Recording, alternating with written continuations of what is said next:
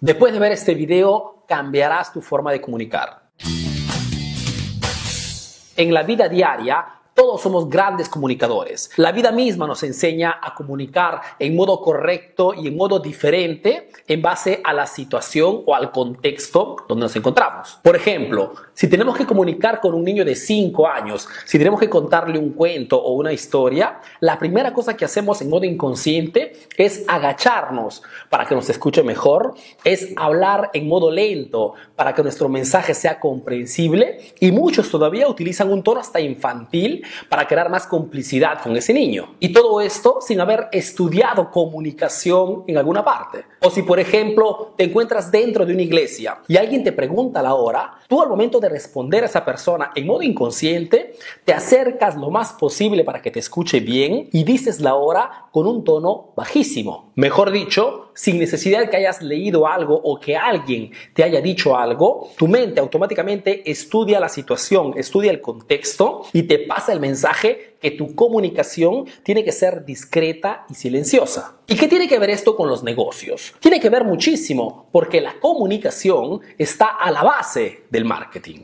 Solo si comunicas correctamente con tus clientes lograrás crear una relación positiva con ellos. Y solo si logras crear una relación positiva lograrás venderles algo. El problema es que toda esta comunicación innata en nosotros desaparece por completo cuando tenemos que comunicar con nuestros clientes. Son poquísimos los emprendedores que comunican siguiendo las características o las necesidades de sus propios clientes. La mayor parte cuando comunica habla solo de sí mismo, qué cosa hacen, dónde se encuentran o qué cosa venden. Es un poco como si a ese niño de 5 años, en vez de contarle un cuento interesante para él, para entretenerlo, le hablaras de tu matrimonio o de tu relación con tu mujer. ¿Cuánto tiempo crees que ese niño podría soportar una conversación de ese tipo? Te lo digo yo, poquísimo. Te digo más, son poquísimos los emprendedores que cuando quieren comunicar con un cliente se preguntan cuál es el contexto o cuál es el lugar donde se encuentra mi cliente en ese momento. Por ejemplo, si quieres comunicar con tu cliente utilizando Facebook, esta plataforma, tienes que comunicar entreteniendo y no vendiendo. ¿Por qué? Porque quien entra en Facebook entra con la intención de entretenerse y no de comprar algo. ¿Qué cosa hace la mayor parte de emprendedores en Facebook? Tratan solamente de vender.